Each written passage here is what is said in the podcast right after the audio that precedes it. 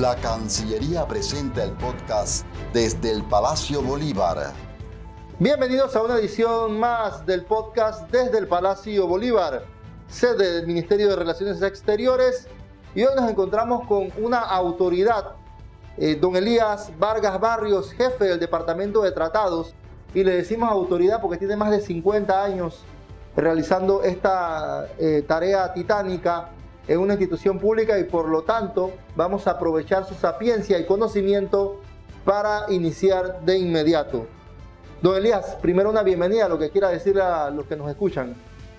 Bueno, gracias por, por esta entrevista y bueno, trataré pues de, de hacer una remembranza de las cosas que en una faceta de, de lo que he tenido la oportunidad de, de manejar aquí en este ministerio por 53 años, que es lo relacionado con el Tratado de Torrijos Carter, el Tratado del Canal de Panamá de 1977.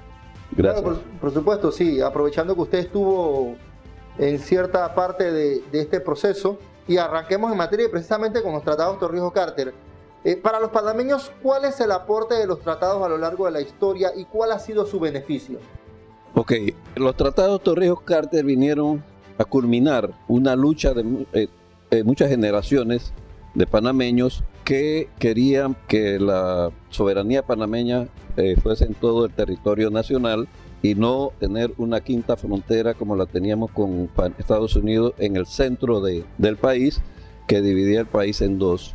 Eso con esa culminación, la firma de los tratados Torrijos-Carter, pues eliminó esa quinta frontera y ya la soberanía panameña fue total en todo el territorio nacional. Así es. ¿Qué tal fue su experiencia específica ya después que se terminó la negociación y demás en la parte de los tratados como tal eh, entre Panamá y los Estados Unidos? Antes de entrar en esa, esa etapa, se me quedaba por fuera lo que son los beneficios que ha derivado del Tratado del Canal de Panamá. Eh, lo podríamos ver en dos aspectos. El primero, eh, que es la, parte política y de, de mm, perfeccionamiento, como dije, de nuestra soberanía. Y el segundo, en los aspectos económicos. El aspecto económico, Panamá pues, pudo integrar ese sector de, territorio nacional a la economía del país y a, los proyectos de desarrollo eh, social. Esas eran 30.000 hectáreas de tierras, instalaciones, eh, bienes inmuebles, etcétera, que pasaron a formar parte de la área canalera al, territorio panameño. Adicionalmente, el aporte económico que ofrece el Canal de Panamá de todos los años, que en 20 años puede superar los 20 mil millones de dólares, ingresan también al Tesoro Nacional, fortaleciendo el presupuesto nacional para cada año, donde se traduce también en proyectos de desarrollo económico y social para eh, todos los panameños. ahora, sí, ahora sí, eh, permítanme entonces hablar de mi participación en los, los tratados Torrijos-Carter. Eh, en la parte de negociación solamente, pues en ese tiempo yo me estaba en el Departamento de Organismos, Conferencias y Tratados Internacionales, que eh, tiene que ver con el manejo de los organismos internacionales, incluyendo Naciones Unidas, por supuesto, y ahí pues la participación fue eh, simplemente de apoyo logístico en la ubicación de ciertas resoluciones, etcétera, que teníamos en, el Consejo de Seguridad, que existía en el Consejo de Seguridad sobre los desarrollo de los de los países sobre los recursos naturales. Panamá, eh, el recurso natural, el principal recurso natural es la posición geográfica y por supuesto el canal de Panamá, y no lo podía explotar. Entonces, ya allí pues en la participación fue eh, eh, simplemente en apoyo logístico. Gracias. ¿Cómo no? ¿Cómo influye la diplomacia en tan importante experiencia? Ok. Em, voy a hacer algo de historia sobre la, negociación, el enfoque que se tomó por parte del de, eh, jefe de gobierno en ese momento, General Torrijos, y la ofensiva diplomática y política que, se desarrolló a nivel internacional. Eh, la, Constitución de 1972 le dio al general Torrijos la calidad de eh, jefe de gobierno y en calidad de tal, la primera misión que se propuso y fue eh, negociar un nuevo, un nuevo tratado del Canal de Panamá con el gobierno de los Estados Unidos de América. Como siempre, Estados Unidos pretendía llevar este, estas negociaciones de carácter bilateral, pero el jefe de gobierno de Panamá en ese momento lo que determinó fue una ofensiva diplomática a través de, Naciones Unidas, donde el canciller Juan Antonio Tac, el embajador eh, Aquilino Boyd, lograron ¿no? La, la convocatoria que hizo Panamá para una reunión del Consejo de Seguridad en Panamá, cosa que era bastante difícil obtenerla si no se hubiera hecho eh, esa ofensiva diplomática a nivel mundial. Entonces, se logró traerla a Panamá el 15 de, marzo de 1973, se reunió en Panamá el, Consejo de Seguridad.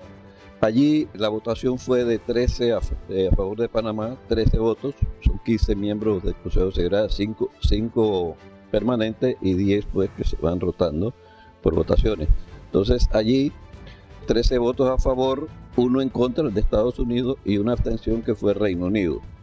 Como los estados miembros permanentes tienen derecho a veto. Estados Unidos vetó la, resolución, por lo tanto no fue aprobada. Y ahí esto se acuñó una frase por parte de creo que fue el mismo general Torrijos. Eh, Estados Unidos vetó a Panamá, a la resolución de Panamá, pero el mundo entero veta a Estados Unidos. Entonces, la ofensiva continuó diplomática a nivel multilateral. Fue llevado el caso de Panamá, la causa panameña al movimiento de países no alineados. En ese tiempo era alrededor de entre 80 y 100 países, no recuerdo exactamente la cantidad. Y ese eh, movimiento también adoptó el apoyo a Panamá para esto negociar un nuevo tratado. Allí no le quedó al entonces presidente Richard Nixon que enviar en el 7 de febrero de 1974 a eh, su eh, secretario de Estado, Henry Kissinger, y se reunió con el canciller Juan Antonio Tac, y ahí pues adoptaron lo que denominaban los 11 puntos de acuerdo entre Kissinger, los 11 puntos Kissinger. Esos 11 puntos eran la base de la negociación de, para un nuevo tratado, eh, siendo el primer punto la eliminación del concepto de perpetuidad y bueno, los demás ya tenían que ver con otros aspectos. Si, si ven eh, esos puntos, eh, el general Torrijos siempre lo puso de primero la dignidad del, del país y, la recuperación de la soberanía y no de los aspectos económicos. Eso quedaron para el final. Así que eh, lo principal que tenía el gobierno panameño era recuperar la soberanía total en, todo el territorio. Esta ofensiva continuó y por lo tanto eh, también eh, se hicieron varias giras a países de Europa del Este que nunca se habían, habíamos tenido contacto con ellos y otros sectores también muy que no nunca se, se habían tenido contacto y eso todo eso fue aunándose para que Estados Unidos fuera accediendo a la petición panameña y se logró la firma del tratado. Cuéntanos un poco a nuestros oyentes, eh, escucha, que a este momento nos continúan acompañando. Esa época no había internet. ¿Cómo era y cómo fue esa etapa? Usted que estuvo aquí, ¿cómo era la etapa de Cancillería para poder hablar con todos estos países? Bueno, era muy difícil en ese tiempo, pero como eso era lo que existía, pues era la normalidad para todo el mundo, ¿no? No existían las, eh, comodidades y, las tecnologías, ni siquiera del fax. Eh, era eh, por telex, teletipo, y eran cables que se enviaban, que llegaban de un día a otro. Pero bueno, así estamos funcionando prácticamente el mundo, así que eh, esa era la, época. Y en, esa, en esas comunicaciones quizás no se podían hacer de, en un día todas esas comunicaciones, pero en una semana sí podían hacerse los contactos. Y realizar pues las visitas a, todos esos países. Y lógicamente todos esos países llegaban a Naciones Unidas y en Naciones Unidas se conjugaba todo lo que era pues la, posición de, ellos con respecto al tema panameño. Ya en la parte del tratado como tal, en aquel momento cuéntenos un poco cómo fue ya lo que fue las reuniones ya del tratado en sí. Bueno, las reuniones del tratado en sí fueron llevadas a cabo por dos delegaciones específicas. No había mayor información hacia que saliera de, ese entorno. Así que todo estaba, diríamos, eh, en secreto, porque el único que se le informaba de esto en el caso de Panamá era al propio general Torrijos y lógicamente a los que estaban en la cúpula del gobierno y los negociadores conocían lo que se viene.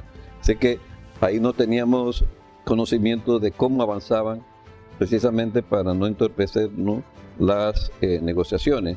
Así que eso fue bastante hermético, que yo creo que fue eh, lo que motivó que se pudiera llegar a un acuerdo, porque quizás estar dando información, Estados Unidos iba a tener mucho más presión de parte de sus, de sus nacionales, estadounidenses, y podría entonces entorpecer las negociaciones. Así que eso se mantuvo ahí hasta cuando se, comunicó la culminación de las negociaciones y después ya se fueron entonces esto, informando ciertos aspectos del tratado hasta después entonces de la firma en 1977, el 7 de septiembre, ya se publicó eh, totalmente. ¿no?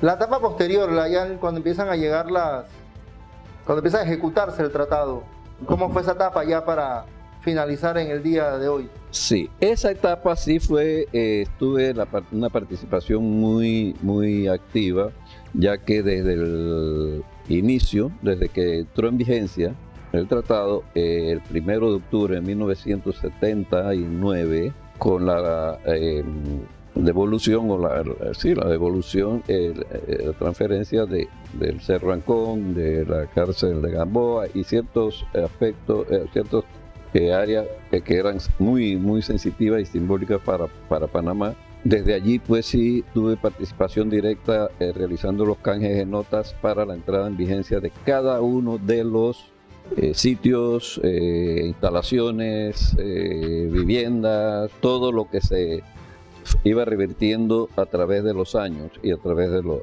esa sí fue una participación directa que se hizo a través de este servidor y tengo mucha buena experiencia con respecto a ese, a ese trabajo porque culminó con la entrega ya oficialmente del Canal de Panamá el 31 de diciembre de 1999. Ahí sí eh, fue una participación completa, diríamos, desde el 1979 hasta 1999. Eh, una historia bastante interesante, don Elías Vargas. Eh, definitivamente usted estuvo siendo parte de ella y, sobre todo con esta etapa final que nos ha contado.